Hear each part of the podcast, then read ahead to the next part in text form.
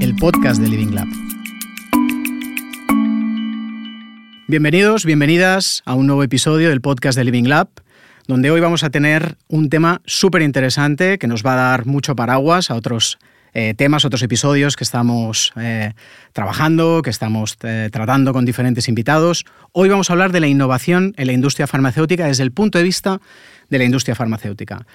Tenemos la inmensa fortuna de contar con nosotros en el episodio de hoy con Ricardo Castrillo, que es director comercial global de Ferrer desde el año 2022. De hecho, se incorporó en 2018 como eh, General Manager en España y desde el año 2022 pues es el director comercial global. La verdad es que es una absoluta fortuna por toda su trayectoria. Estamos hablando de una persona que eh, ha trabajado en laboratorios Ipsen, que ha ocupado lugares de responsabilidad directivos en eh, otros laboratorios, como por ejemplo Kiesi, y que en Ferrer también le ha dado una mirada de innovación, de cambio, que realmente creo que nos puede aportar muchísimo en el episodio de hoy. Em, Ricardo, bienvenido. Muchas un placer contar contigo. Ya ni he hablado de la es parte formativa, donde has estado en Bocconi, has estado en ESADE, eh, eres conferenciante, colaboras con escuelas de negocios como IESE, como ESADE, como EADA. En definitiva, muy vinculado con la innovación, muy vinculado con los cambios dentro de la industria yo creo que nos vas a aportar muchísimo en el episodio de hoy.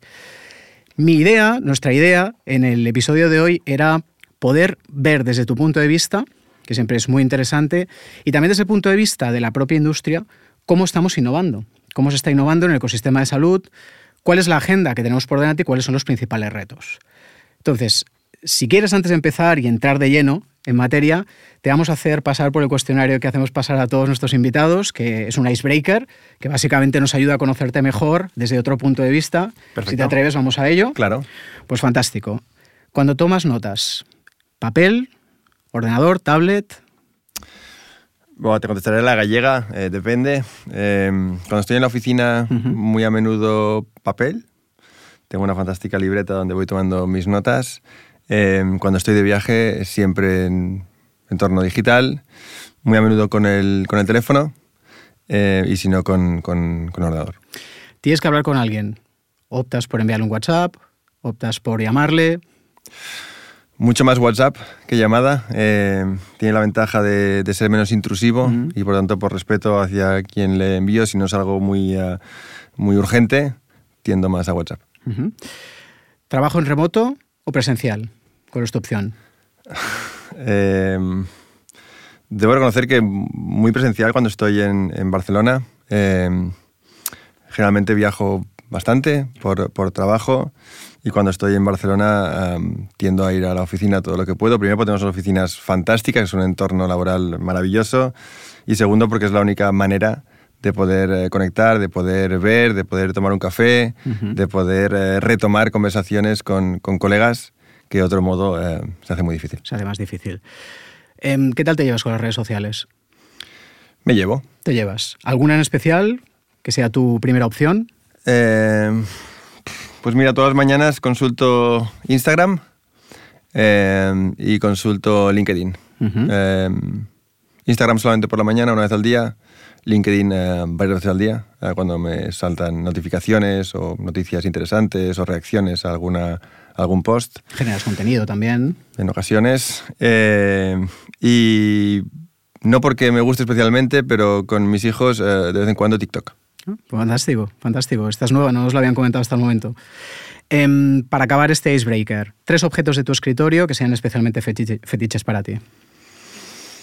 En mi escritorio ahora, no hay casi nada. Eh, Sabes que trabajamos eh, en un entorno en el que los puestos eh, se asignan aleatoriamente eh, cuando vamos a la oficina y, y en lo que llamamos Office for a Day, que es un espacio disponible para otra organización, pero que cuando estoy físicamente eh, utilizo con más recurrencia, ya no hay nada para que quien entra pueda utilizar la sala de reuniones. Hay libros en una esquina eh, que siempre me han regalado y la mayoría de ellos están pendientes todavía de ser leídos. Ujú.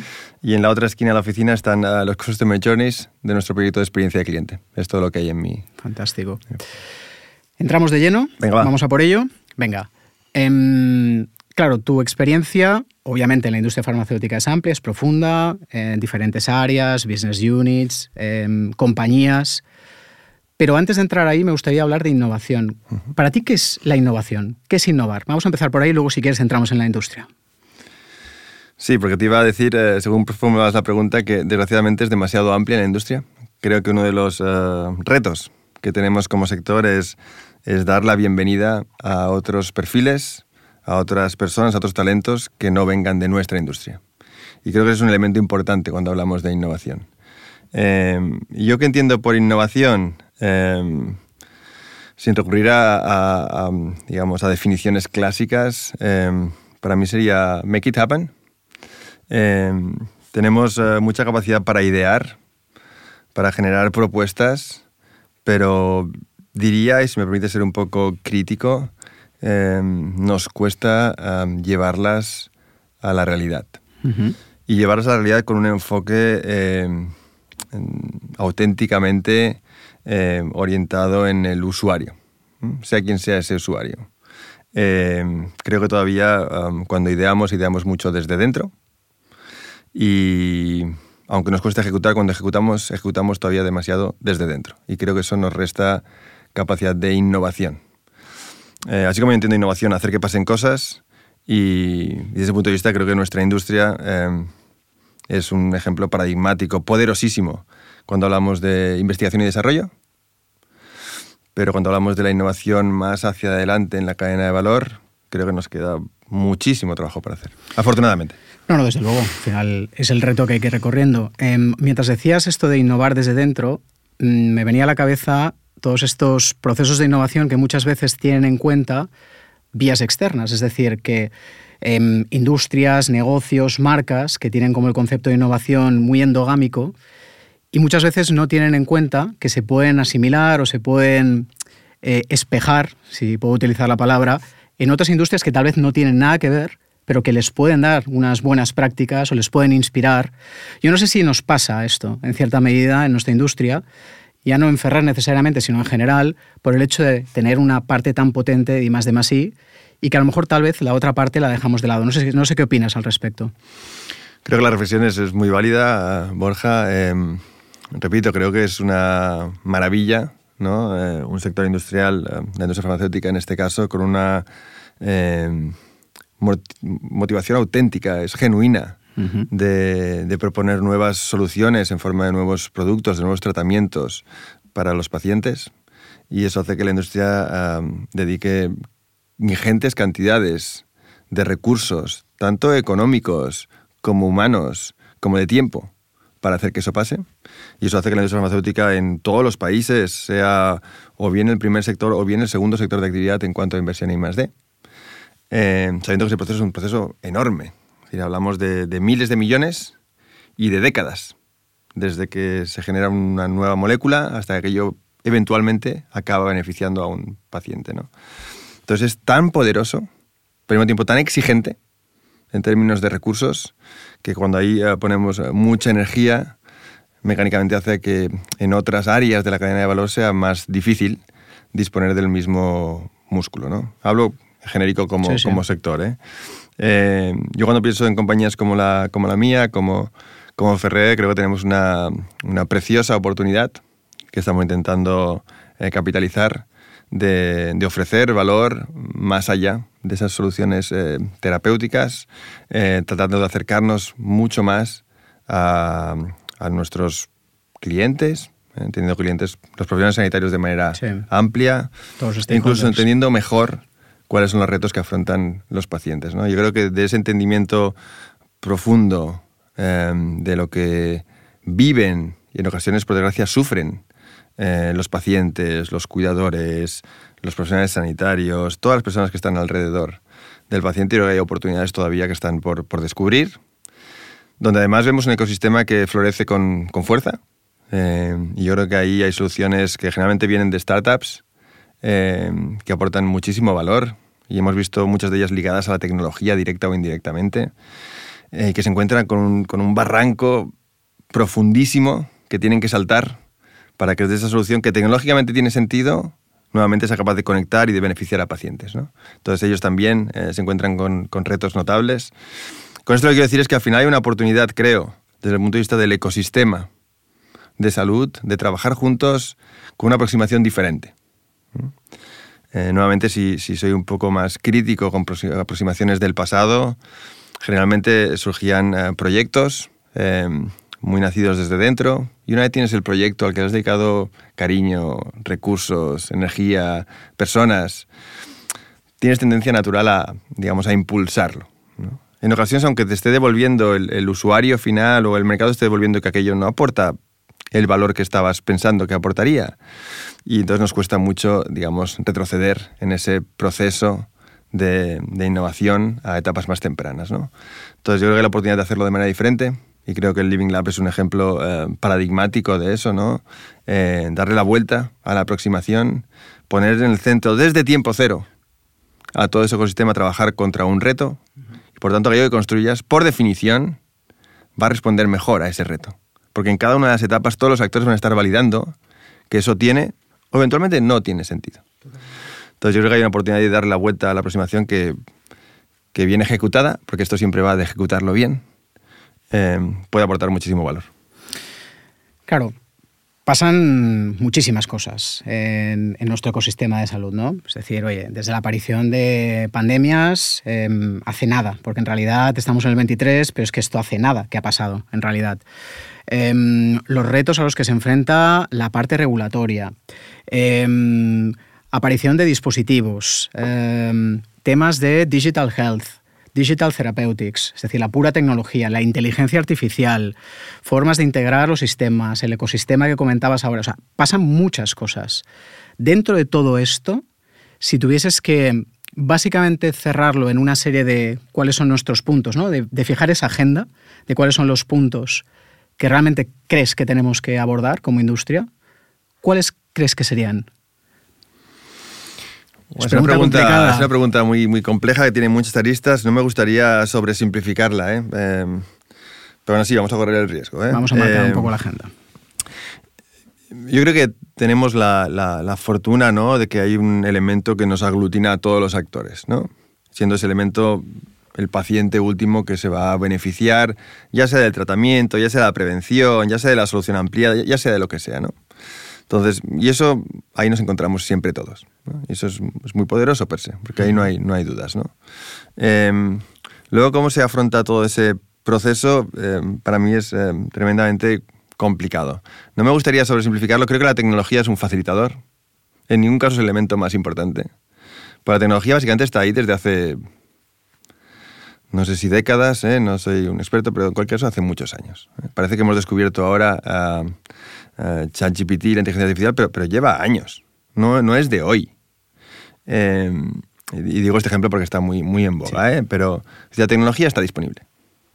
Eh, los retos, vamos que están disponibles, más que nunca. ¿eh? Por desgracia, las personas que viven con, con, una enfermedad y sus cuidadores tienen retos, diría que dependiendo del contexto, país diferentes. Realmente la realidad Em, ahora que tengo la, oportunidad de trabajar en, todo el mundo, la realidad que vivimos en eh, España se parece bien poco a la realidad que viven en Egipto, donde estaba hace tres semanas, o la que viven en México, donde estaba la semana pasada. ¿no? Son, son contextos diferentes y por tanto los retos a los que se enfrenta el paciente son muy diferentes, muy diferentes. Por lo tanto, una solución, el one fits all, claramente no funciona. No encaja. No funciona. Entonces, eh, ese contexto es muy importante eh, tenerlo en cuenta, porque en ese contexto los actores funcionan de manera diferente. El ecosistema es muy diferente en cada uno de esos contextos. Por lo tanto, hay que conocer muy bien ese ecosistema, y ese ecosistema es diferente país a país, seguramente. O, por lo menos en países que tengan una madurez de sistemas sanitarios parecida y una madurez de ecosistemas emprendedores parecidos. Pero, por lo tanto, la tecnología no es para mí un elemento eh, clave. El ecosistema sí lo es el contexto en el que operas para mí sí que es eh, un elemento eh, muy, muy, muy, muy importante. Y luego, y creo que, que, es una sobresimplificación, pero, pero es así, eh, es un elemento fundamental el talento con el que, con el que operas, es decir, las personas. las personas que trabajáis conmigo, me he escuchado decir muchas veces ¿no? que la tecnología solamente tiende puentes entre las personas a todos los niveles, pero esas personas necesitan querer ser conectadas y poder ser conectadas por la tecnología. Y por lo tanto vamos a las, capacidades, vamos a las competencias y vamos sobre todo a la predisposición mental. tienes que querer dar la oportunidad a que una nueva solución, del tipo que sea, eh, te ayude. ¿no? Y para eso necesitamos unos perfiles, unos talentos muy eh, particulares, como decía antes, en una industria un tanto endogámica, eh, es más difícil. Es más difícil. Y por tanto creo que la oportunidad de traer a gente de otros sectores que ha vivido retos parecidos en, en cualquier sector que haya sido irrumpido, ¿eh? desde la banca hasta el retail, da igual, coge el sector que quieres, todos han pasado por transformaciones profundas. Nuestro sector no. Nuestro sector no. El modelo de negocio es el mismo modelo de negocio que era hace una década o hace dos décadas. Eh, nuestra cadena de valor funciona de una manera parecida, evidentemente con esto muy mejorado, con capas tecnológicas que lo evolucionan, Que lo optimizan, etcétera. Mejoras sí. incrementales, Sí. todas las del mundo, ¿eh? pero cambios radicales en el modelo de negocio, hasta fecha de hoy, más bien pocas. ¿no? Entonces yo creo que para esa innovación, volviendo a los ingredientes que apuntabas, ¿no? seguro que en la coctelera pondríamos la tecnología, hombre, po- la pondríamos. Seguro que en la eh, coctelería pondríamos los recursos, seguro los pondríamos. El único ingrediente que sí o sí estaría en todas las recetas es el talento adecuado. Y creo que ahí eh, todavía como sector tenemos un reto ah, muy interesante. Y es un sector, por lo, que veo en los equipos que, que incorporamos, eh, que, que genera atractivo. Es decir, aquellas personas que han eh, sido capaces de liderar eh, eh, procesos de innovación profunda y por tanto cambios notables en el modo de negocio en, otras, en otros sectores tienen interés por, eh, por el sector, por la industria farmacéutica. Porque tampoco nos engañemos, que no haya sucedido no quiere decir que no vaya a suceder. Cuando yo, yo soy de los que cree que va a suceder. No sé si me atrevería a poner la mano en el fuego de cuándo, pero creo que va a suceder. Y creo que también en esa coctelera, desgraciadamente, hay un ingrediente que resta, que son autolimitaciones. Ujú. Creo que, sobre todo las personas que llevamos mucho tiempo en el sector, eh, que conocemos muy bien el marco normativo, el marco regulatorio, el marco de compliance, absolutamente fundamentales, ¿eh? absolutamente irrenunciables. ¿eh? Hay que hacer las cosas, hay que hacerlas bien dentro de... Pero en ocasiones creo que nos, nos, nos autoencorsetamos y eso limita esa capacidad de, de innovar y de aportar más valor a, a los profesionales, a los pacientes, a los sistemas sanitarios en general. Em, En tu respuesta has empezado por cómo hacemos para colocar al cliente, al paciente, es decir, a todos aquellos actores que forman parte del ecosistema en el centro, porque nos puede ayudar a entenderlo mucho mejor y a partir de aquí empezar a hacer que las cosas sucedan de otra manera, más adaptada a sus necesidades, eh, con mucho más sentido o incluso acelerando partes de los procesos o incorporando a gente con otros talentos. ¿Cómo crees, y entrando un poco en ese vertical, cómo crees que estamos siendo capaces de incorporar al paciente dentro de la cadena de valor de la que estamos hablando? Y también qué retos ves ahí, ¿no? Ya has apuntado algunos, si podemos profundizar un poco en esto. No sé, Borja, si estamos incorporando. Yo creo que el paciente siempre ha estado. Ok. ¿no? Eh, cuando uno ve nuestra, otra vez, capacidad de investigación y desarrollo, eh, mecánicamente tienes que tener muy presente cuál es eh, el paciente al que vas a servir y, por tanto, qué tipo de solución, que siempre hablamos en forma de producto, necesitas para solventar cualquiera que sea el problema de ese paciente. ¿no? Con lo cual, está muy presente desde, desde el inicio de nuestra cadena de valor. Yo creo siempre ha estado. Creo que él está con más fuerza. Y, lo vemos en el propio diseño de las uh, fases de investigación clínica, ¿no? donde incorporan con mucha intensidad la voz de los pacientes. Incluso en el propio diseño de los ensayos clínicos, pero por supuesto en las mediciones de los ensayos clínicos. Ya es muy habitual, sin entrar en tecnicismos, ¿no? que los ensayos clínicos tengan mediciones específicas del resultado en paciente y de la experiencia del paciente cuando recibe un tratamiento concreto. ¿no? Con lo cual, en esas fases tempranas de la, de la cadena de valor, yo siempre ha estado y hoy está presente con más fuerza que nunca. En la segunda parte de la, de la cadena de valor, ¿no? que se acerca más a, a, llevar el producto al mercado, ¿no? Uh -huh. eh, yo creo que ahí todavía nos queda mucho camino. Yo en general soy, eh,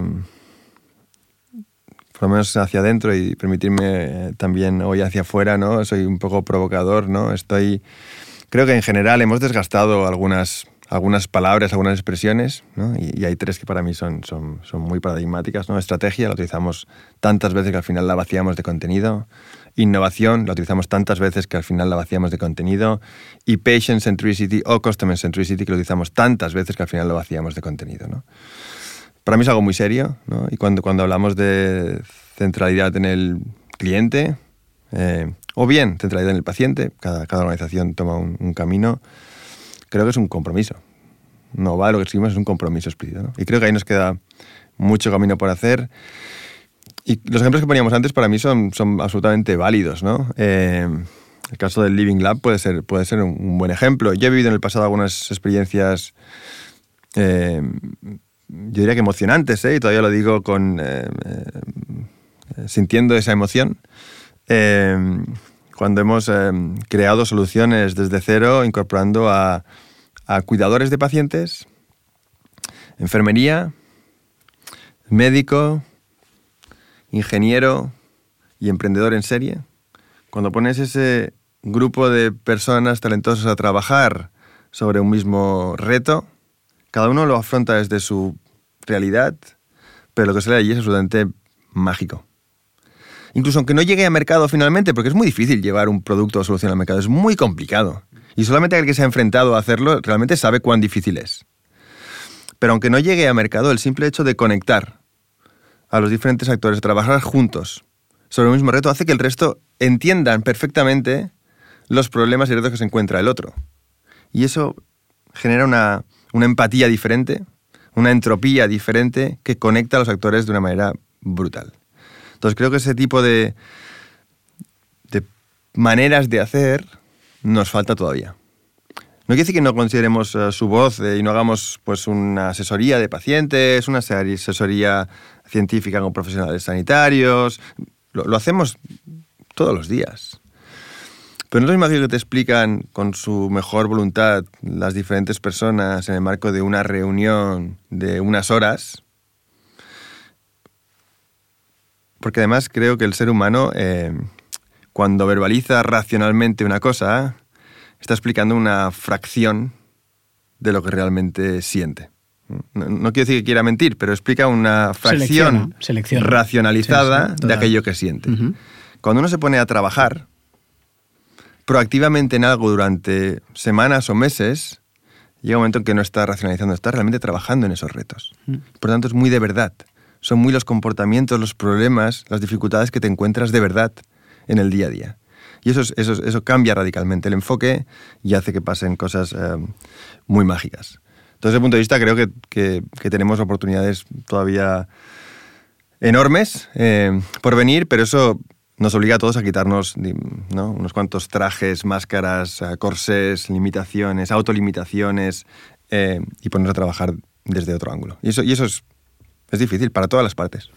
Me estaba acordando mientras explicabas, me estaba retrotrayendo en el tiempo, pero bastante. Yo creo que fue, si no la primera vez que nos vimos, de las primeras, haciendo un proyecto en el que precisamente apostamos por técnicas cualitativas de investigación, etnográficas, de hecho, tratando de entender eso, ¿no? Diferentes agentes, como personas que habían pasado por eh, un accidente cerebral, pues em, vivían más allá de lo que pasaba en las consultas, cómo los cuidadores estaban, cómo eso se podía productizar. Y es verdad que lo recuerdo como un ejemplo, uno de los más interesantes a la hora de desarrollar comprensión em, de mi carrera. Y me estaba recordando mucho esa época en la que estamos hablando ya de cuánto? 2010. 2010. Pues fíjate, yo iba a decir 10 años atrás, seguro en la que ya existía eso, pero sigues reconociendo que aún cuesta y que todo eso aún para llevarlo adelante tiene cierto recorrido. Yo te escuché explicarlo en una clase en ESADE, precisamente, eh, y lo explicabas como lo que hacían, eh, creo que era Nike o una, empresa de, gran consumo, el ejemplo, y entonces conecté los puntos, oye, ¿por qué no eso que hacen con chavales podemos replicarlo en un contexto? Y realmente aquel proyecto fue, fue espectacular desde el punto de vista de entender profundamente los retos a los que se enfrentaban. Tanto es así que los centros con los que lo hicimos cambiaron sus flujos de manejo del paciente en base a que aprendieron. Y, ellos, nosotros no, pero ellos les veían todos los días y no lo habían identificado. Entonces, eh, creo, eso te decía que se trata de aproximarlo desde otro ángulo y generar una empatía que no es, que no es fácil ni es evidente. Hmm. También hablabas em, de otra parte, ¿no? De toda esta cadena, que son esas compañías, esas startups, que están ayudando o a completar, déjame llamarlo, la última milla, o a participar en em, la generación de una llama, una chispa que nos permita a través de una tecnología o de una visión poder desarrollar todo esto. ¿Cómo crees que estamos trabajando, cómo crees que estamos ligando todo este proceso con ese actor que también es muy relevante? Eh, yo aquí sería más... mm, menos optimista. Eh, también es algo que hace muchos años que escuchamos. Eh, creo que hay ejemplos poderosos de innovación abierta, ¿eh? pero son más las ex- excepciones que la norma. Eh, creo que en el sector, eh, en general, hemos visto mucho proceso de, de- de fusiones y adquisiciones, es decir, oye, pequeñas startups, sobre todo de base biotecnológica, que han sido capaces de desarrollar una solución otra vez en forma de nuevo producto potencial y que en etapas tempranas son adquiridas por las corporaciones más grandes que acaban el desarrollo de ese producto. Y nuevamente vuelvo a la parte más eh, de producto donde nuevamente creo que nuestra industria es buenísima, poderosísima, súper capaz. En la parte más de servicio, eh, y ahí mm, especialmente en cuanto a startups de base eh, tecnológica, en el final de la cadena de valor, creo que ahí hay, hay ejemplos mucho más, mm, digamos, excepcionales que normativos. Eh, creo que ahí todavía nos queda mucho trabajo por hacer. Y vuelvo a tener la sensación de que en ocasiones hablamos desde, desde planos diferentes, ¿no? Es decir, las, las urgencias que tiene eh, una startup y los tiempos con los que opera una startup se parecen en nada a las urgencias y los tiempos con los que opera una corporación. Encajar esos dos tiempos es tremendamente complicado y requiere eh, de algún ingrediente de éxito que creo que todavía, en general, y algunas excepciones poderosísimas eh, en la industria, pero en general no hemos sido capaces de, capaces de encontrar. Confío que sea en lo que sigamos trabajando porque, porque hay súper talento, hay súper oportunidades y hay algunas soluciones que creo que aportarían muchísimo valor. O bien al sistema sanitario en general, o bien a los profesionales sanitarios en particular, o bien en última instancia a los pacientes, si fuéramos capaces de integrarlas, si fuéramos capaces de acompañarlas eh, y si fuéramos capaces de llevarlas hasta el mercado, que para la mayoría de estas startups es un reto mayúsculo. Cuando no conoces la, la dinámica del mercado, cuando no conoces bien la normativa, cuando no tienes los, los digamos, eh, el soporte económico para hacer frente a la tensión que significa eh, no ser capaz de, de, tener acceso a esos mercados, eh, se hace muy cuesta arriba. Y creo que ahí nosotros podríamos facilitarles muchísimo la vida. Pero por algún motivo que no he sido capaz de encontrar todavía, no, no está funcionando de manera habitual. Um, hay otros retos de innovación fuera de los que estamos comentando, a los que no le estamos dando tanto peso, como por ejemplo temas de sostenibilidad, medio ambiente, aunque solo sea por mencionarlo, aunque solo sea por tenerlo también dentro de esta agenda ¿no? que estamos construyendo como alto nivel, si quieres Ricardo. Um, ¿Qué punto o qué mirada debemos aportar o debemos darle a la parte de sostenibilidad? Porque también hay un reto, ¿no? Es innegable. Seguramente es el reto. Eh, yo aquí eh, voy a recurrir a, a, a, cómo lo vimos en Ferrer, ¿no? Uh -huh. eh, en Ferrer decimos que tenemos un propósito muy claro, ¿no? Generar un impacto positivo en la sociedad, y lo hacemos a través de tres ejes, grandes personas, un planeta vivible y justicia social. Y precisamente en este planeta vivible es donde se enmarca uh, lo que estabas uh, comentando, el vista de sostenibilidad, ¿no? Entonces, para nosotros es, es algo que está uh, imbrincado en nuestro ADN. No vemos otra manera de hacerlo. Eh, y lo hacemos, si quieres, de una manera un tanto egoísta, si me permites eh, la provocación. ¿eh? Lo decimos que es um, for own good, es para nuestro propio bien. Es decir, esto no va de que a nuestros eh, nietos de los nietos eh, les dejemos un planeta en el que vivir. Es que, es que nosotros estamos viviendo hoy y sufriendo hoy las consecuencias de eh, em, la ambición desmesurada humana. Con lo cual hay que tomar acción hoy. Y creo que ahí las empresas de cualquier sector tenemos una obligación para tomar acción hoy. Eh, en el caso de Ferrer está absolutamente, digamos, naturalmente incorporado en nuestra agenda y ahí solamente hoy no, no, no cabría, ¿eh? multitud de acciones que están tomando acción, algunas que están pasando hoy, otras que requieren más tiempo. Ahí el marco normativo de medicamentos, que es nuestra actividad, tiene, tiene limitaciones, ¿eh? que, es, que, son las que son, con las que hay que bregar. Eh, pero creo que particularmente la Unión Europea está tomando la delantera. Eh, vamos a ver eh, medidas, eh, directivas eh, muy radicales de la Unión Europea en los próximos meses, años, que nos van a obligar como, como no podemos llegar a imaginar. De manera general, a todas las empresas de cualquier sector que operamos en Europa, de manera particular a la industria farmacéutica. Y ahí hay que ser capaces de, encajar bien, ¿no? esa parte más normativa, con lo que es plausible y posible en los tiempos que son uh, realistas, de productos que utilizamos que no podremos utilizar, eh, de materiales que utilizamos que no podremos utilizar, eh, de vertidos que eventualmente se han producido que no se podrán producir nunca más. Y creo que ahí eh, nos toca ser, um, yo diría que, más que ambiciosos, nos toca ser consecuentes. el planeta no, no puede esperar. Indiscutible. Um, la verdad es que yo que lo estoy viviendo de cerca desde hace unos meses incorporado a la compañía, eh, realmente llama la atención y llama la atención cuál es la apuesta decidida que en, en, Ferrer se tiene al respecto, pero es verdad que no deja de ser un punto ineludible en, la, en esta hoja de ruta y que también habrá que aplicar de alguna manera u otra vías innovadoras y atrevidas para poder abordarlo. Es, es, es innegable, como comentábamos. Por supuesto. Eh, por la vía tradicional, eh, esos cambios van a requerir eh, de muchísimos años que no tenemos. Eh, me gustaría ir acabando em, y hablar un poco de los datos. Eh, es otro tema enorme y yo te estoy agradeciendo muchísimo la brevedad, la, lo conciso que eres, porque estamos fijando como una, una agenda muy uh, arriba, muy de visión estratégica, pero que yo creo que nos sirve para enmarcar mucho dónde estamos y qué, qué nos viene por delante. Pero a nivel de, de, data, a nivel de datos, también comentábamos ¿no? que las cosas sucedan, suceden porque hemos analizado, son mejorables porque tenemos datos que nos permiten conocer qué ha pasado y ponías varios ejemplos al respecto. Um, déjame enfocarlo desde el punto de vista también de retos que tenemos a la hora de acceso a datos de pacientes, uh -huh. uso, no uh -huh. uso, uh -huh. ética. Ahí, de nuevo, ¿no? Hay una llaga donde si metemos el dedo seguramente saquemos algo.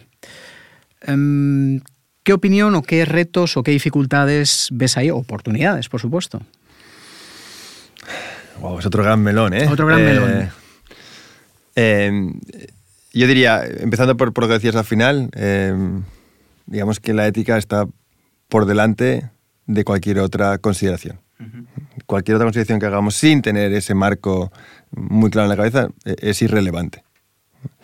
Y en ese sentido yo creo que con un poco de radicalidad si quieres, pero la Unión Europea en ese sentido es, es, es, eh, es un tanto tajante. ¿eh? Y, y creo que eso es muy bueno desde el punto de vista de la protección de los datos, aunque al mismo tiempo nos pone competitivamente en una situación diferente a otras regiones del mundo. ¿no? Eh, sabe, recientemente ha salido la um, eh, normativa europea del de espacio único europeo de datos, que creo que es una oportunidad bien gestionada, veremos cómo se desgrana, pero creo que es una, una buena oportunidad. Eh, y en cuanto a los datos de, pacientes, a mí eh, creo que hasta ahora eh, se ha gestionado fantásticamente bien. Eh, cuando son datos de pacientes para investigación clínica, el marco normativo es clarísimo y deja pocas, eh, digamos, rendijas a que, a que se escape alguna cosa. Y yo personalmente no soy consciente de, de, de grandes, eh, digamos, errores en ese marco. Es verdad que ahora damos un salto cuántico, ¿no? Cuando uh, tenemos dispositivos que traquean el 100% de lo que hacemos todos los días. Es verdad que damos un salto cuántico cuando vemos la cantidad de datos que se generan en el sistema sanitario en general y no se dicen para nada. Le, leía un dato hoy, eh, el 30% de los datos que se generan en el mundo, datos en general, son datos de salud. El 30%. Y hay otro dato que a mí me ha, me ha dejado todavía más sorprendido, el 97% de los datos que genera un hospital no se usan para nada. Están y no se usan, sí. Claro, es que, las es cifras, es que las cifras son... Es muy llamativo. Son muy tentadoras. Sí. Y digo son muy tentadoras, digamos, con las dos lecturas de la palabra tentadora.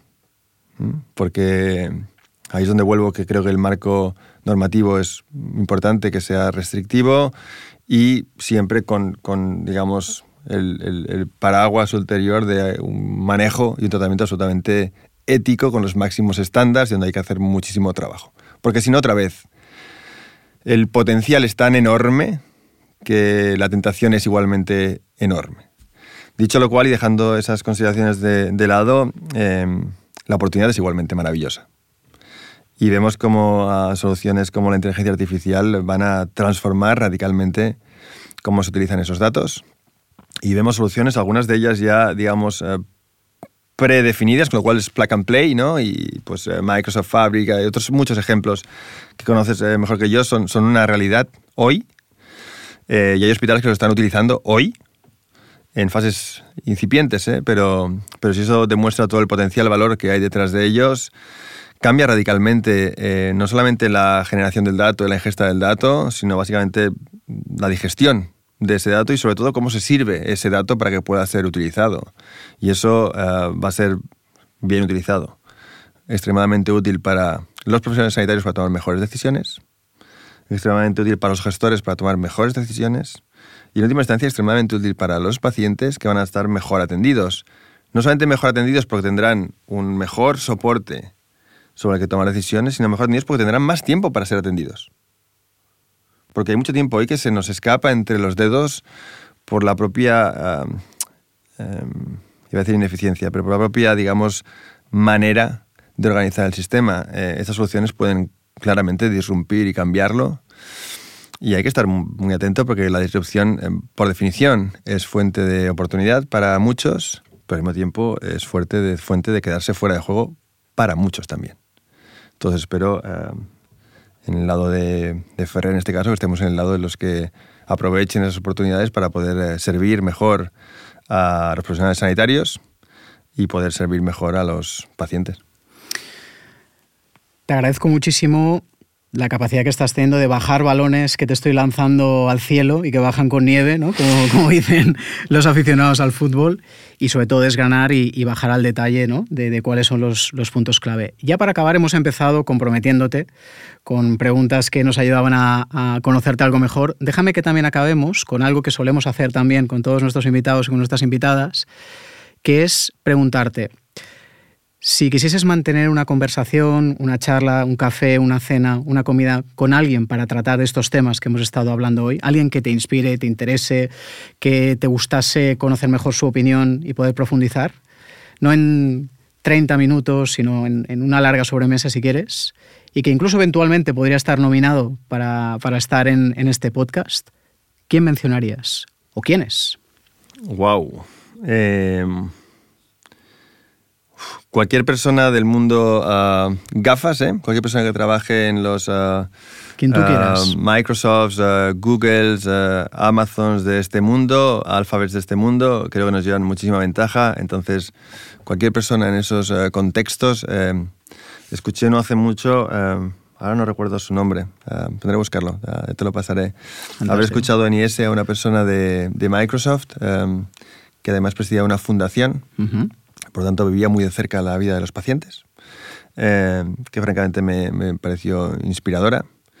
Eh, luego en nuestro contexto sanitario creo que hay muchas personas que están haciendo un trabajo ah, excelente eh, y yo ahora leo con, con mucha atención al que ahora es gerente del Hospital La Fe, que era farmacéutico, en, jefe de servicio de farmacia en el hospital, eh, José Luis Poveda, que además lo explica de una manera muy, ah, muy aterrizada y por tanto escapa de la parte eh, más de tecnología, que a mí se me escapa también, y lo lleva algo muy aterrizado que, es muy fácil de, de, entender para los profanos, con lo cual eh, seguramente hay una conversación muy interesante con él. Qué bueno.